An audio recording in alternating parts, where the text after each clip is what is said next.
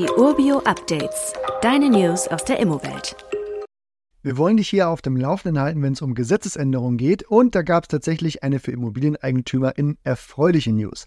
Die Sanierungspflicht durch die EU war ja in aller Munde. Neue Gebäude sollen jetzt ab 2030 klimaneutral sein.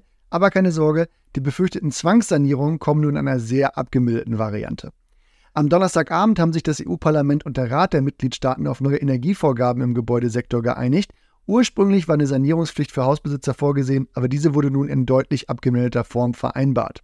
Die Einigung sieht nämlich vor, dass der durchschnittliche Energieverbrauch im Gebäudebereich bis 2030 um mindestens 16 Prozent und bis 2035 um mindestens 22 Prozent gesenkt werden soll.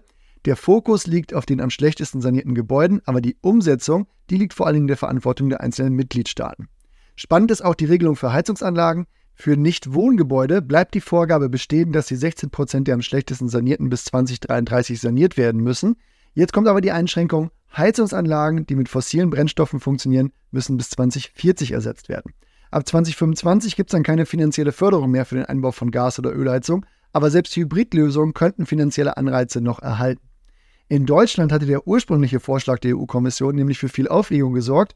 Jetzt muss man sagen, die endgültige Einigung, die berücksichtigt viele Bedenken und setzt auf wirklich realistischere Umsetzung. Aus meiner Sicht eine gute Einigung, die den Kritikern eigentlich den Wind aus den Segeln nehmen sollte. Weitere Details kannst du einfach per E-Mail erhalten. Alle Infos und Links zu diesem Urbio-Update findest du in den Show Notes.